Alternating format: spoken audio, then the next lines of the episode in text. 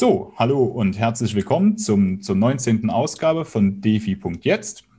Mit dabei sind heute der Ralf und der Jan ist zu Gast bei uns, der Jan Bittner. Der möchte uns heute etwas über Polygon und Matic erzählen. Und wir machen eine kleine Zweiteilung heute wieder. Äh, Im ersten Teil werden wir den Jan mit Fragen löchern über Polygon und Matic und im zweiten Teil, das wird dann ein Tutorial, das werdet ihr auf unserer Seite defi.jetzt in dem Tutorial-Bereich finden. Da wird er ein kleines Hands-on, hat er uns vorbereitet, wo er uns zeigen wird, was man denn auf Polygon und Matic alles unternehmen kann. Und da freue ich mich besonders drauf, denn das habe ich mir noch gar nicht so richtig angeguckt. Und dann legen wir einfach mal los. Hallo Jan. Hallo. Ja, hallo Jan, auch äh, schön, äh, dass du bei uns teilnimmst. Heute mal ohne den Tor. Jan, wir fangen mal an mit der ersten Frage und äh, stell dich doch mal kurz vor und äh, was ist deine Definition von DeFi und vielleicht kannst du auch ein bisschen was zu deinem Kryptowerdegang gleich sagen. Ja, also wie gesagt, ich bin der Jan. Ähm, ich studiere gerade noch ähm, im Bachelor an der Hochschule mit weiter Immobilien- und Facilities Management. Hat jetzt nicht unbedingt sehr viel mit Blockchain und Kryptowährungen zu tun. Ähm, aber ich interessiere mich, wie gesagt, äh, schon seit einigen Jahren für diesen ganzen Bereich. Und ja, meine Definition von DeFi, ähm, ich sage mal, einfach die Unabhängigkeit, ähm, ja, einfach selbstbestimmend auch eine Bank zu sein, ähm, die Möglichkeit, ähm, sein, sein Kapital, seine Kryptowährungen für einen, ja, ich sage mal, arbeiten zu lassen ähm, und auch natürlich für das Netzwerk diese bereitzustellen. Ähm, und alle Sachen, die eine Bank ja, im öffentlichen Leben bei uns eben durchführt, kann man dadurch einfach von Person zu Person ähm, abwickeln. Und das ist natürlich meiner Meinung nach, ja, sage ich mal, eine Art Revolution in diesem ganzen Finanzbereich. Dein Kryptowerdegang ist sozusagen, du bist Nutzer. Genau, also ich komme eben aus der ja, Nutzerrichtung, sage ich mal so. Ja. Ich bin jetzt kein ähm, großer Developer in diesem Bereich. Das heißt, äh, mit den technischen Angelegenheiten bin ich nicht ganz so tief ähm, ja, verankert wie jetzt vielleicht andere. Ähm, aber ich nutze das eben regelmäßig täglich ähm, und habe da große Freude dran, weil es ist doch äh, ja ganz anders als viele Sachen, die man normalerweise im Alltag hat. Und deswegen macht es das auch sehr interessant. Ja, und deswegen möchte ich heute eben mal vorstellen, ja, wie das Ganze funktionieren kann. Mhm. Vielleicht noch zwei Fragen. Du sagst, du bist kein großer Developer. Ähm, ich meine, mit 1,60 Meter kann man auch ein kleiner, aber ein guter Developer sein. Zum einen, ähm, zum Zweiten, wann bist du denn das erste Mal mit Krypto überhaupt in Berührung gekommen? Ähm, ich habe mir das alles selbst beigebracht, habe auch nie was mit Informatik zum Beispiel studiert, mich nie mit Informatik groß auseinandergesetzt. Dementsprechend, ähm, ja, so ein bisschen ankratzen, wie manche Sachen funktionieren, kann ich schon, aber ich bin jetzt nicht ganz tief ähm, in diesem äh, Technik-Space von Blockchain und Kryptowährungen involviert. Ähm, ja, angefangen hat es eigentlich alles so 2017. Ich habe damals einfach mit einem Kumpel mich unterhalten. Einfach mal so ein bisschen, ja, was könnte man denn machen? Das war so Abiturzeit. Und was könnte man denn nach dem Abitur machen? Und irgendwie kam er dann drauf an, ja, ich habe da mal was von Bitcoin gehört. Ähm, und dann hat er gesagt, okay, lass uns das mal anschauen. Dann nach dem Abitur haben wir eh Zeit. Und dann haben wir damals einfach ohne, ohne großes Wissen einfach mal ein bisschen Bitcoin gekauft, ein bisschen Ethereum gekauft und dass man überhaupt wusste, ja, was kann das, was macht das? Einfach, weil man es gehört hat. Es war ein bisschen im Hype damals schon. Ähm, ich glaube, 2018 war ja dann so der letzte große äh, Bullenmarkt dann.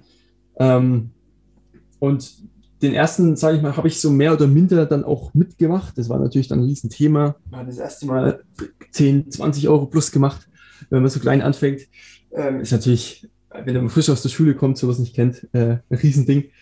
Ähm, und dann ist es aber alles auch schnell wieder äh, ja, verlaufen, ähm, wo dann die Preise wieder gesunken sind und vielleicht die, den einen oder anderen Shitcoin, den man da gekauft hat, der dann auf einmal nichts mehr wert ist. Aber das sind so die ersten Erfahrungen. Und dann Anfang 2020, ich habe immer mal wieder auch News gelesen, ein paar YouTube-Videos drüber geschaut und ich fand es immer interessant. Und dann Anfang 2020 eben ähm, habe ich gesagt, okay, ich finde es so cool, ich muss mal wieder ein äh, bisschen was ich angespart habe, jetzt investieren. Ähm, und natürlich, wenn man was investiert, sollte man sich auch ein bisschen damit auskennen. Ähm, und ich habe mir einfach mehr Videos angeschaut, viel gelesen darüber ähm, und mich einfach informiert, damit ich halt wirklich auch grundsätzlich mal weiß, okay, was kaufe ich denn jetzt überhaupt? Weil, wie gesagt, 2017 einfach durch den Hype, man hört es mal, aber jetzt wollte ich mal wissen, was kaufe ich überhaupt? Und dann habe ich ein bisschen eben Bitcoin und Ethereum gekauft und bin jetzt dabei geblieben und fand es immer interessanter, habe auch mehr andere Kryptowährungen angeschaut ähm, und habe dann so, bin dann so ganz leicht mal so in die Richtung, wie funktioniert denn überhaupt die Blockchain? Ähm, und das war eigentlich so mein erster Kontakt bis, bis heute mit dem ganzen Thema. Okay, das klingt gut. Du hast ja 2020, den Anfang 2020, genau den richtigen Zeitpunkt abgepasst, um wieder mitzumachen. Genau, das viel später wäre schlecht gewesen. Äh, viel früher wahrscheinlich auch. ja. Und jetzt äh, noch die Frage, die wir ja natürlich jetzt jedem Gast bei uns stellen. Du stell dir vor, du würdest jetzt von uns 1000 Euro in die Hand gedrückt bekommen und solltest die jetzt zum heutigen Zeitpunkt, der Preis sieht nicht mehr ganz so gut aus wie die letzten Monate, du solltest die jetzt aber äh, in, in eine Kryptowährung tauschen oder in mehrere. Wie würdest du dir denn jetzt äh, dieses Geld anlegen? Also äh, grundsätzlich, ja, ich sag mal so, das, das, äh, das große Pferd im Stall der Bitcoin ähm, sollte meiner Meinung nach nicht fehlen. Deswegen würde ich da jetzt einfach mal sagen, okay, 40 Prozent des Geldes mal in Bitcoin, riesiger Netzwerkeffekt, meiner Meinung nach sicher, in Anführungsstrichen, klar, inwiefern man, äh, sage ich mal, jetzt finanziell gesehen das Ganze äh, sicher darstellen kann. Ähm, aber ich bin halt der Meinung, dass Bitcoin zwar wahrscheinlich in Zukunft weiter existieren wird, aber andere Kryptowährungen, andere Projekte dann doch ähm, auch von der Technologie her um einiges weiter sind und wirklich einen größeren Nutzen haben werden. Und da finde ich zum Beispiel sehr interessant Cardano, ähm, auch Polkadot, äh, Polkadot. Ganz witzig, sind ja alles irgendwie äh, Gründer von Ethereum damals gewesen, die die Projekte dann ins Leben gerufen haben. Ähm, deswegen kann man da schon davon ausgehen, äh, ja, die sind ein bisschen dahinter, die haben da Ahnung davon, die nehmen das auch ernst. Ähm, und deswegen würde ich wahrscheinlich die restlichen ja, 60 Prozent dann ähm, in jeweils ja, Cardano und Polkadot aufteilen. Ähm, und dann hätte man da, sage ich mal, ganz guten Start. Ja, welche der am Markt vorhandenen jetzt Kryptowährungen findest du gut und warum? Ja, also ja, gut, habe ich ja wie gesagt gerade schon ein bisschen erklärt. Der Bitcoin sollte da irgendwie doch nie fehlen, eben durch den großen Netzwerkeffekt, durch die große Reichweite, immer wenn man irgendwo was in den Medien hört über das ganze Thema, dann heißt es immer nur Bitcoin, Bitcoin, Bitcoin. Ähm, deswegen finde ich, äh, finde ich jetzt Bitcoin grundsätzlich, sage ich mal, ja, nicht schlecht. Ähm, aber ich bin der Meinung, dass sowas wie Cardano zum Beispiel auch jetzt durch die Projekte, die die wirklich in Afrika haben, also das hat ja wirklich einen Use Case, richtig Nutzen für die, für die Leute, für die ja, Menschheit, sage ich mal richtig, ähm, dass die dort zum Beispiel auch das ja, das Schulsystem in, in Äthiopien haben die jetzt laufen, lassen die jetzt komplett über die Blockchain eben laufen, also sprich Noten, Lehrer und so weiter, äh, diese ganzen Verknüpfungen.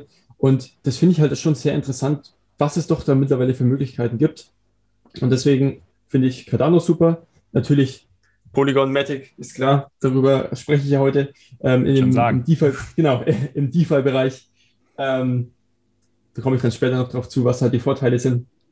Ähm, ja, wie gesagt, sowas wie Chainlink ist natürlich auch interessant, einfach, dass man die Sachen, ähm, alle möglichen realen Dinge auf die Blockchain bringen kann.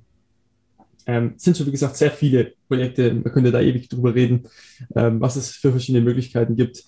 Ähm, und mittlerweile hat ja, wie gesagt, die Blockchain ähm, Anwendung in fast allen Bereichen des täglichen Lebens. Ähm, aber das sind jetzt erstmal so die Projekte, die ich am meisten, am interessantesten finde.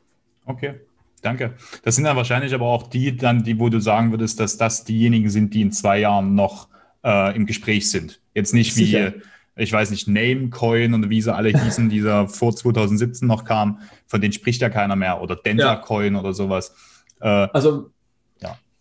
Ich, genau, ich, ich gehe davon aus, dass, äh, wenn man sich zum Beispiel bei Cardano die Roadmap an, anschaut und einfach die Zukunftspläne, ähm, das ist ja alles noch nicht mal annähernd ausgeschöpft, auch bei Ethereum selbst. Wenn man sieht, was die noch alles vorhaben, was noch kommt, Ethereum mit, der, mit Sharding und so weiter, ähm, also mit einfach immer weiterentwickelt. Und man schaut sich ja wirklich mal die Marktkapitalisierung jetzt vom Kryptomarkt an. Was ist das im Vergleich? Äh, ist noch lange nicht mal bei der, bei der Goldmarktkapitalisierung. Wenn man sich da mal Aktienmarkt anschaut, das ist ja alles noch ewig weit entfernt. Ähm, und ich glaube wirklich, dass das in Zukunft hoffentlich mehr genutzt wird, adaptiert wird und vor allem verstanden wird. Ähm, und deswegen gehe ich davon aus, dass wirklich die Projekte, die sich auch jetzt in diesem ja, Marktzyklus, sage ich mal, auch gut gehalten haben, die auch im letzten Marktzyklus schon gut gelaufen sind, dass die auch in Zukunft ähm, Bestand haben werden. Okay. Da haben wir ein ziemlich gutes Bild jetzt erstmal bekommen von dir. Und dann würde ich sagen, gehen wir erstmal weiter zum eigentlichen Thema heute, Polygon und Matic. Warum gibt es ja, warum, Ralf? Das ist ein Doppelname. Warum hat das denn zwei Namen? Genau, also grundsätzlich, äh, ja, es hieß erst früher Matic, Matic, wie auch immer. Ähm, das wurde aber rebranded jetzt Anfang 2021. Also es hat einfach, äh, glaube ich, ein indisches Entwicklerteam. Die haben dann daraus Polygon Matic gemacht und haben dadurch diese neue Blockchain ähm, ja, ins Leben gerufen. Und deswegen wurde einfach dieser Name dann dadurch geändert, beziehungsweise wurde einfach zusammengeführt und deswegen hat es zwei Namen. Also sprich, die Chain selbst heißt äh, Polygon und Matic ist der Coin selbst. Mhm. Okay. Und wo steht das derzeit bei CoinMarketCap im Ranking? Weißt du das? Ich, ich glaube so in, zwischen 15 und 25 circa. Also klar, jetzt merkt man, der Markt blutet gerade ziemlich. Ähm, da sind solche kleineren Coins, haben da eher größere Probleme. Dann kommen mhm. dann die ganzen Stablecoins wieder ähm, weiter hoch in der Marktkapitalisierung. Aber wenn man sich überlegt, äh, wo es noch Anfang 2021 stand und wo es jetzt ist im, im Market Cap, dann ist es schon sehr, sehr starker Zuwachs auf jeden Fall. Und ähm, jetzt, jetzt ist das, sagst du, das ist sozusagen diese, die, die, das indische Entwicklungsteam hat das jetzt sozusagen gerebrandet, also umgenannt. Seit wann gibt es denn dann eigentlich jetzt die, die, diese Chain selber und das Projekt? Kannst du dazu genau. was sagen? Also das Projekt selbst wurde eben jetzt erst Anfang 2021 so richtig ähm, veröffentlicht und ja, nutzbar gemacht. Ähm, hat sich natürlich dementsprechend auch im Preis wiedergespiegelt, wenn man sich überlegt, dass es noch bei ein paar Cent war Anfang 2020 und jetzt weit über einem Dollar. Seitdem kann es eben auch genutzt werden und die haben eben dann auch, ja, versuchen das natürlich auch an den Mann zu bringen, äh, mehr Nutzer zu bekommen und versuchen dadurch da die ganzen Partnerschaften auch mit bestehenden DeFi-Projekten ähm, eben schon, ja, ins Leben zu rufen, damit man das Ganze nutzt. Wir haben ja da auch, äh, das hat ja auch einen Grund, dass es offensichtlich so viel genutzt wird nämlich sehr geringe Transaktionsgebühren. Aber warum sind die so niedrig? Also, ähm, das Gute ist, Matic bzw. ja, Polygon Matic versucht eben alle bisherigen ja, negativen Aspekte, Nachteile von Ethereum eben ja, aufzuheben, beziehungsweise es einfach viel besser zu machen. Sprich, ähm, Matic selbst ist eben eine Sidechain, sprich, die verläuft ja parallel zu der Ethereum-Chain. Ähm, und stellt die Validatoren, also die das einfach, ja, die Trans Transaktionen überprüfen und bestätigen, auf diese Sidechain bereit. Und dadurch ist es eben möglich, dass die Transaktionen viel schneller und vor allem viel, viel günstiger ablaufen können, ähm, als wenn man jetzt hier auf der Ethereum-Chain eine Transaktion so macht. Da sind ja teilweise die Gebühren waren schon bei 50, 60 Dollar, jetzt gerade wieder um einiges niedriger. Ähm, und dadurch ist es eben eine ja, wie Skalierungsmöglichkeit für die Ethereum-Chain. Ähm, aber trotzdem wird eben alles, alle Transaktionen, die dann über die Validatoren auf der Sidechain ablaufen, ähm, werden auf der Ethereum-Chain eben nebenbei trotzdem bestätigt. Ähm, dementsprechend ist es ja wie ein Zusammenspiel aus äh, Ethereum und der Matic Blockchain selbst. Und das, dadurch ist es dann eben möglich, dass statt 5 Euro die Transaktion halt ein Bruchteil von dem Cent die Transaktion kostet. Es ist aber dadurch nicht unsicherer als Ethereum. Es ist dadurch nicht unsicherer, weil ja trotzdem ein großes Netzwerk aus Validatoren selbst auf der Chain, wenn man es jetzt irgendwie im Großen sieht, irgendwie ist es schon unsicherer, weil doch mehr Validatoren natürlich auf der Ethereum-Blockchain sind als auf der Matic-Blockchain, aber es ist ja trotzdem, ich sag mal, das sind Mikroprozente, die da vielleicht im, im Großen und Ganzen da unsicherer sind. Dementsprechend braucht man sich da eigentlich keine Gedanken machen. Okay. Okay, welcher Konsensusalgorithmus wird für Polygonmatik eigentlich genutzt? Genau, also wie bei vielen, sage ich mal, richtig im Trend mittlerweile, äh, Proof of Stake.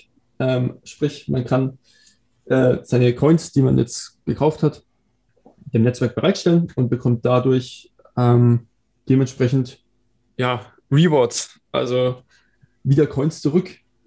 Sind gerade, glaube ich, um die 12 Prozent werden da, also dementsprechend bekommt man 12 Prozent, wenn man diese Matic eben ja, staked, hinterlegt im Jahr. Und die man, bekommt man dann in, in, Form, also man, man staked dann sein Matic und dann kriegt man auch Matic zurück sozusagen. Ja. Genau. Man staked Matic und bekommt Matic als, ja, als Geschenk, sagen wir mal so, dass man die bereitstellt. Ich sag mal, im Vergleich zu klassischen Finanzprodukten. Kein, kein Vergleich. Sagen 12 Prozent, das ist doch okay. Ja, Absolut. Wie gesagt, man, man bekommt sowieso mittlerweile eher Negativzinsen auf vieles. Ähm, dementsprechend äh, alles, was im DeFi-Bereich ist, im, auch im, allein nur das Staking, wenn man sich schaut, Cardano gibt ja auch schon um die 5 bis 7 Prozent.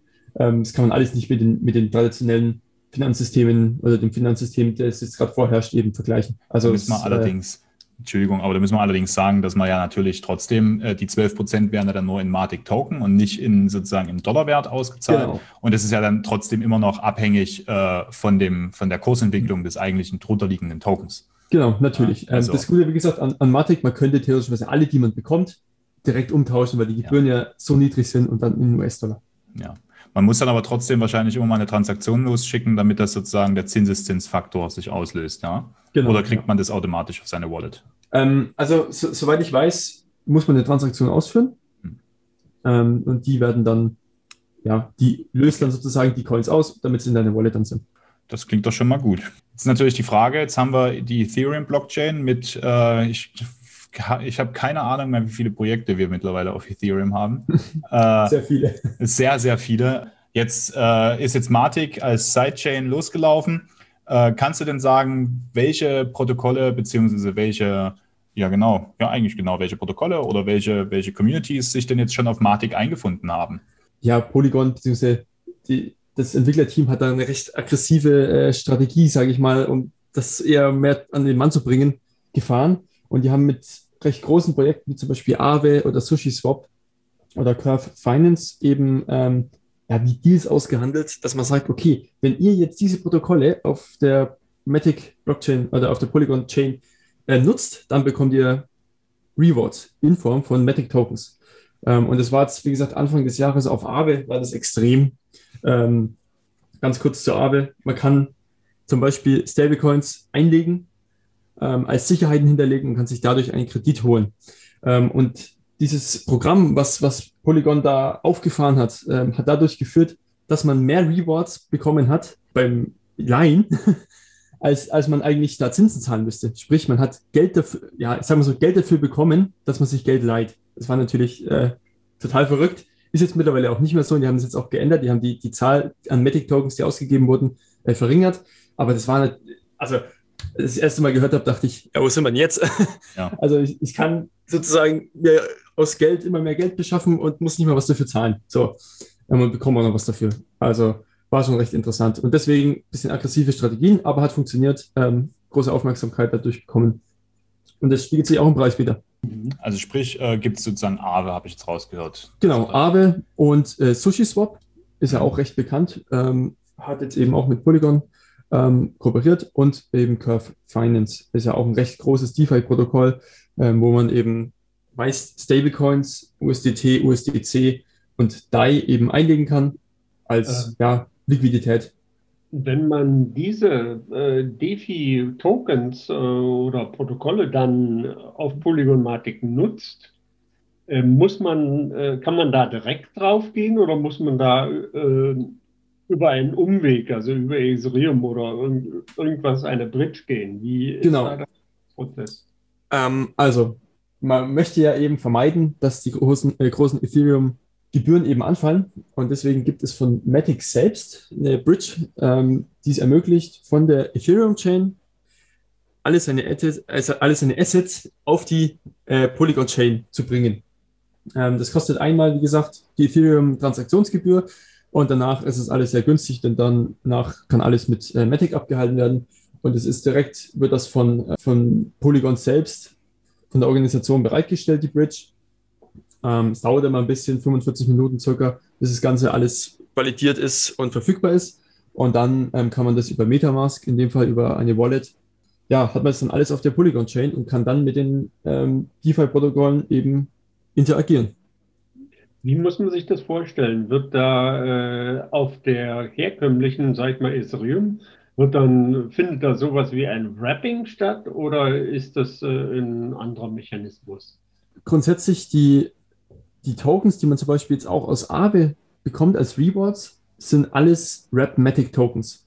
man kann zum Beispiel normale Matic, wenn man diese über die Bridge auf die Polygon Chain bringt, hat man immer noch normale Matic. Also das ist sozusagen einfach, es wird von, von Chain zu Chain übertragen. Dementsprechend wird da groß, nicht, nicht groß was gerappt, verpackt, ummantelt, wie auch immer. Aber zum Beispiel sowas wie Bitcoin und Ethereum natürlich, die können auf der Chain nur als, als Rap-Tokens dargestellt werden, ähm, weil ja die, die Original-Tokens natürlich auf der jeweiligen Chain auch liegen. Von Matic, nee, von Ethereum, die Brücke sozusagen rüber nach Matic, das geht, das dauert 45 Minuten, aber zurück dauert sieben Tage, oder? Es dauert mittlerweile nicht mehr sieben Tage. Also Matic selbst hat eine neue Bridge, sage ich mal, rausgebracht. Früher hat es dann auch schon sehr lang gedauert. Von Ethereum auf Matic hat es dann auch schon einige Tage immer gedauert. Okay. Mittlerweile dauert es aber zurück auch so ein paar Stunden. Ah, ja. ähm, also ich habe es heute tatsächlich ausprobiert, weil ich heute durch den blutenden Markt mal ein bisschen nachgekauft habe. Es gibt leider mehr auf Ethereum als auf, auf Matic, äh, ja, Matic Chain natürlich. Dementsprechend habe ich das mal zurückgewandelt und ich habe, glaube ich, um die vier Stunden jetzt gewartet, bis dann meine Stablecoins von der Matic wieder auf der Ethereum-Chain sind. Aber dann kommen natürlich die Ethereum-Gebühren wieder und wieder 10 Dollar verloren. Ja. Leider, ist so. Ja, aber auf die, die Brücke zurück sozusagen äh, äh, von Matic zu Ethereum, da bezahlst du dann wieder nur Transaktionsgebühren von Matic, die noch günstig sind, aber dann bist du natürlich wieder in Ethereum mit den ja. hohen Transaktionsgebühren von Ethereum. Okay. Genau, also das, die Sache ist, es laufen zwei Transaktionen ab beim, von Ethereum auf Matic jeweils auf Ethereum eine und nochmal auf Matic eine und zurück genauso. Das heißt, man zahlt immer leider Gas-Fees auf Ethereum. Ah ja, okay. In oder zurück. Okay. Was ist denn da das äh, derzeit oder in den letzten Wochen, äh, sage ich mal, auf Polygon Matic gebundene Kapital? Äh, also sprich, wie viel Wertigkeit hat die Polygon Matic oder die Token beziehungsweise die Wrap-Tokens, die dort laufen, äh, welche hatte die maximal? Ich, ich glaube, die ist relativ gleich geblieben. Ich weiß jetzt nicht die konkrete Zahl, wie das Total Value Locked über die komplette Chain ist. Ähm, aber wenn man sich überlegt, dass zum Beispiel in Curve Finance selbst schon über 500 Millionen an, an Rap-Tokens da im Prinzip gelockt sind ähm, und es gibt ja extrem viele Projekte mittlerweile wirklich auch auf der, auf der Polygon-Chain. Ähm, dementsprechend glaube ich halt auch, wie gesagt, durch dieses äh, aggressive Marketing dass da doch recht viel Kapital auch drin geblieben ist. Ich meine, ich sehe es ja bei mir, ich kann es jetzt zum Beispiel im Vergleich zu mir, ich habe jetzt heute zwar mal wieder was zurückgetauscht, weil ich was kaufen wollte, was es nicht auf der Matic Chain gibt. Aber wenn ich jetzt sagen würde, okay, es gibt das auch als Web-Token auf der Matic Chain und ich kann sowieso nicht staken, also ich habe jetzt ja keinen großen Nachteil dafür, dann würde ich es auch auf der Chain direkt lassen. Ich habe zum Beispiel Ethereum und Bitcoin habe ich auch als Web-Tokens auf der Matic Chain, um natürlich diese dann als Liquidity ähm, bereitzustellen. Mhm. Ich habe gerade mal kurz nachgeguckt, 4,2 Milliarden Dollar sind, äh, ist die sozusagen das Total Value Locked auf Polygon. Äh, wenn ich es richtig sehe, bewegt sich das seit dem großen Absturz im Mitte Juni so immer Ziemlich um den gleich. Bereich rundherum. Ja. ja genau. Okay, das ist also das äh, Total Value Locked. Die Matic Chain selber laut Coin Market Cap hat eine Market Kapitalisierung von 4,6 äh, Milliarden Dollar. Das heißt, die Matic Chain unten drunter hat 4,2 äh, und äh, oder 4,6 minus 4,2. Also der gelockte Wert äh, ist dann höher als oder fast genauso hoch wie die Matic Token selber. Das ist recht interessant. Das sieht man zum Beispiel auch bei Compound Finance oft. Mhm. Compound hat ja auch sehr lang, ähm, war der gelockte Wert der Tokens im Protokoll selbst um einiges höher als, der, als das Market Cap vom, vom Token selbst. Und es hat natürlich dadurch dazu geführt, dann, dass das später sich irgendwann wieder ja, ein bisschen aufgeholt hat. Und da ist dann der Preis natürlich äh, auch jetzt im 2021 ziemlich explodiert. Und das finde ich, das zeigt auch oft, wie gut dann trotzdem auch ein Projekt ist. Ja. Ähm, wenn er wirklich das so viel genutzt wird, dass sogar das Total Value Locked höher ist als die Market Cap selbst, das hat, finde ich, meiner Meinung nach schon immer was zu heißen. Man kann es nicht zu schlecht sein. Weil wenn man sich wirklich andere, andere auch gescheiterte Projekte anschaut, da sieht es halt doch ganz anders aus. Das liegt halt auch an der derzeitigen Marktstruktur einfach. Normalerweise folgt, äh, folgt der Preis immer der, der Markt, also der, der, der Wertbindung im Protokoll selber. Ich gelesen, dass es Quick Swap auf äh, Polygon Matic gibt. Was ist denn das? Genau, also Quick Swap ist effektiv nichts anderes als ein AMM, Automatic Market Maker, sprich, es ist sowas wie Uniswap, wie OneInch, wie SushiSwap. man kann im Prinzip dort einfach die Tokens, zum Beispiel mein Matic, in äh, US-Dollar Tether umtauschen. Und das natürlich mit effektiv null Gebühren. Das ist ja das Gute daran. Ähm, man kann dort eben einfach tauschen und zurücktauschen, wie auch immer man will. Und diese Tokens selbst natürlich auch in einem Liquiditätspool bereitstellen, ähm, damit auch von beiden Tokens natürlich immer genug bereit steht, wenn man es tauschen will. Ich will jetzt nicht ewig warten, bis jemand mal äh, mir meine 50 US-Dollar ähm, hier umtauschen will, sondern ich will das eigentlich innerhalb von Sekunden natürlich alles direkt haben. Damit haben wir sozusagen den, den Matic-Teil abge, abgearbeitet, beziehungsweise jetzt erstmal den, den Teil, der zumindest im Gespräch stattfindet. Wir machen ja, wie gesagt, dann noch das Tutorial miteinander, was auf, der, auf unserer Seite auch zu finden ist und würden jetzt sozusagen zum Ende unseres äh, äh, Interviews kommen und würden dir die Fragen stellen, die wir äh, zum Abschluss jedem unserer, unserer Gäste stellen. Jan, was denkst du? Gibt es in zehn Jahren noch Banken und wenn ja, in welcher Form? Also ich, ich hoffe nicht. Ähm, ich befürchte aber schon, ähm, weil natürlich, ich schätze mal, die Politik wird da sehr viel dagegen haben, dass auf einmal die Macht verloren geht ähm, von Zentralbank und so weiter und so fort. Dementsprechend werden die schon irgendwelche Gesetze durchbringen, damit das noch alles möglich ist.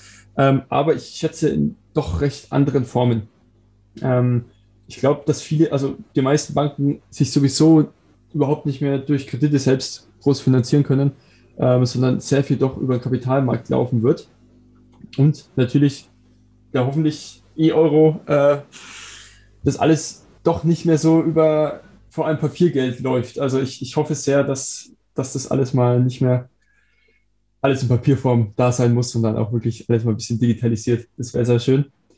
Ich befürchte, es wird es noch geben. Ich hoffe es natürlich nicht. Ich hoffe, dass alles von Person zu Person, Peer-to-Peer gehen kann, aber das wird, wie gesagt, niemand zulassen wahrscheinlich. Das wäre ein schöner Traum, ja. Ja. ja.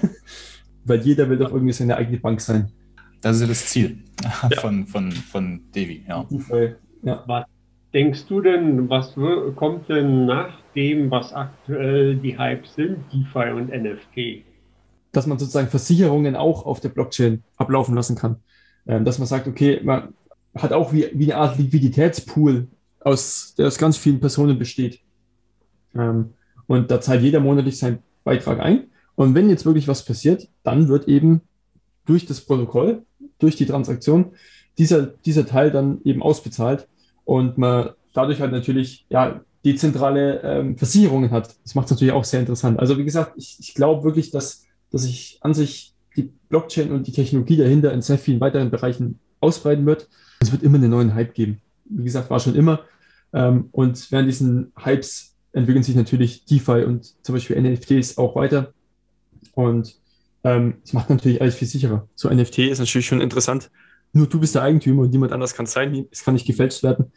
Das ist, sind natürlich meiner Meinung nach schon irgendwie Game Changer für vieles. Also es macht doch viele Nachteile der jetzigen Welt äh, irgendwie wett und so wird es sicher auch in weiteren Bereichen, zum Beispiel Immobilien. Ich meine, ich äh, studiere das ja, wäre auch schön. Da könnte man auch sehr viel machen, aber auch zum Beispiel bei NFTs. Aber da ist auch mal wahrscheinlich wieder der Regulator des Staates ziemlich im Weg. Jetzt da, da entwachsen mir natürlich gleich wieder eine Anmerkung und zwar äh, der Tor hat sich gekümmert. Wir, da kriegen wir bald äh, zwei neue Gäste bei uns hier im Podcast, zwei Anwälte aus Liechtenstein, die Blockchain-Anwälte und da werden wir unter anderem auch darüber reden, was so Tokenisierung angeht. Äh, guck mal, was in Liechtenstein so möglich ist, was auch Immobilientokenisierung angeht. Also musst du auf jeden Fall mal reinhören. Eine andere Frage, du sagst jetzt, er versichert dein, dein Kumpel, der versichert da. Gegen was kann man sich denn auf der Blockchain versichern zurzeit?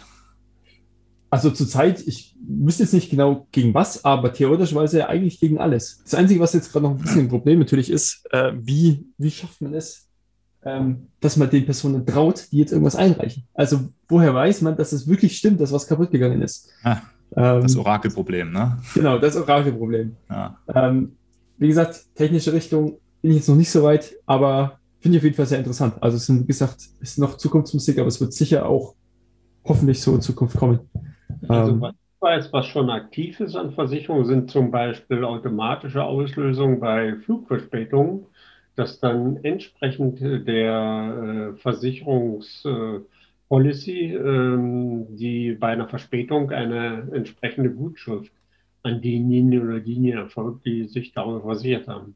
Im, im Sinne eines weiteren Ausblickes ist es natürlich bei einer Versicherung auch so, äh, wenn man das äh, komplett auf der Blockchain hält und alle diejenigen, die in einen, sage ich mal, Versicherungstoken investieren, man kann darüber natürlich sehr gut eine basisdemokratische äh, Rückversicherungsabsicherung machen. Allerdings, wenn dann, wie zum Beispiel jetzt, dort eine Versicherung drauf ist gegen Hochwasser und Katastrophen, dann könnte das dazu führen, dass äh, ein ziemlich äh, großes äh, Versicherungsverlangen entsteht und dann sämtliche Rücklagen oder der gesamte Token natürlich, damit alle Versicherungen verbrannt werden. Da ist es wirklich eine Frage, äh, wie sieht dann ein solcher Algorithmus aus?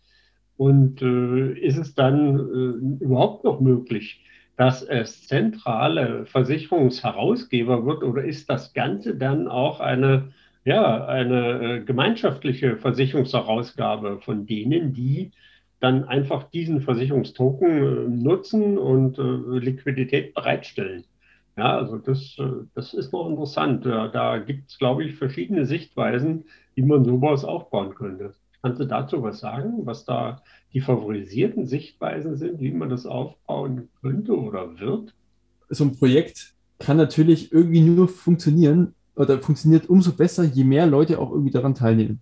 Ähm, jetzt, wie gesagt, mit dem Hochwasser, wenn jetzt wirklich, sagen wir mal, weltweit eine Milliarde zum Beispiel in diesem Versicherungsprotokoll drin sind, dann ist ja jetzt nur wirklich, aber jetzt nur ein Bruchteil der Leute, die da drin sind, in dem Fall jetzt das Hochwasser in Deutschland, die haben ja wirklich den Schaden. Dementsprechend könnte das Protokoll das ja locker stemmen und die auszahlen, zurückzahlen, versichern, wie auch immer. Deswegen, also das ist meiner Meinung nach gerade so das größte Problem. Man müsste halt, wie gesagt, einfach die Masse ranbringen dass es sich irgendwann so weit ausweitet, dass man sagt, es hält sich eigentlich, egal was passiert, außer natürlich, also sich ein Komet schlägt ein, aber ich denke, hat man eher andere Probleme. Ja, also so große Sachen, dass er wirklich unbezahlbar wäre. Ähm, und das wird halt, wie gesagt, müsste einfach meiner Meinung nach auch mehr gefördert werden, das Ganze, beziehungsweise ja, mehr auch dran geforscht werden und auch an die Leute gebracht werden. Ich meine, wer, der nicht im Crypto-Space ist, hat jetzt Ahnung, dass, dass es sowas überhaupt gibt deswegen, also ich, ich glaube, wie gesagt, das, sowas kann in Zukunft sicher funktionieren, aber da ist man halt auch sehr weit davon entfernt, einfach durch, ja, auch wie gesagt, durch das Netzwerk. Das müsste alles viel größer verbreitet werden. Aber dein Hinweis ist gut. Ich habe da schon eine Idee für einen möglicherweise ähm, anderen Kandidaten, den wir genau zu einem solchen Zukunftsthema da ähm, interviewen. Oder ja. auch im Blockchain Café mal eine Runde Versicherung und äh, DeFi beziehungsweise Blockchain. Wer ist Satoshi Nakamoto? Wo wohnt er? Wo kommt er her? Wo ist er hingegangen? Oder mehr als eine Person? Die, die Frage der Fragen.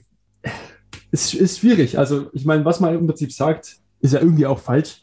Ähm, ich könnte mir zum Beispiel vorstellen, ähm, dass es auf jeden Fall eine Gruppe war. Ich kann mir schwer vorstellen, dass es eine Person, okay, ich sage mal so, das ganze Thema ist ja wirklich dann so Finanzcrash 2007 und so, alles sehr hochgekommen. Ähm, aber ich kann mir trotzdem nicht vorstellen, dass es wirklich eine Person sich komplett ausgedacht und entwickelt. Wäre schon eine krasse Leistung, ich kann es mir aber nicht vorstellen. Das heißt also ein Team, höchstwahrscheinlich. Wird höchstwahrscheinlich auch in dem Standort sein, der jetzt, sage ich mal, technologisch äh, recht fortgeschritten ist. Zum Beispiel Silicon Valley, zum Beispiel Tel Aviv. Irgendwie, wo, wo jetzt sehr viele, wo eine hohe Startup-Quote sind, wo viele junge Menschen sind, viele, viele Denker sind, viele, die auch groß denken und weit denken.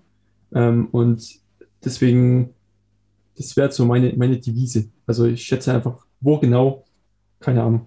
Aber ich, ich schätze mal wirklich, dass das aus so einem Standort dann doch entstanden ist. Das ergibt Sinn. Mhm. Das ergibt Sinn. Wäre schlimm, wenn du es wüsstest. Sagen wir so. Und selbst wenn du es wüsstest, du würdest es natürlich. Also, natürlich, das, ja. das größte Geheimnis das kann man nicht preisgeben. So ist es. Das muss man natürlich für sich halt behalten. Aber damit sind wir sozusagen äh, am Ende unseres Interviews mit dir. Ich äh, verabschiede mich jetzt erstmal für diesen Teil von dir und vom Ralf und von unseren Zuhörern. Schön, dass ihr wieder reingehört habt und schaltet auch beim nächsten Mal wieder ein, wenn es heißt defi.jetzt. Macht's gut. Ja, schönen Dank auch von mir. Macht's gut. Ciao. Dankeschön für die Einladung. Tschüss. Ja, gerne. Ciao. Und nicht vergessen, bis gleich im Tutorial. Ne?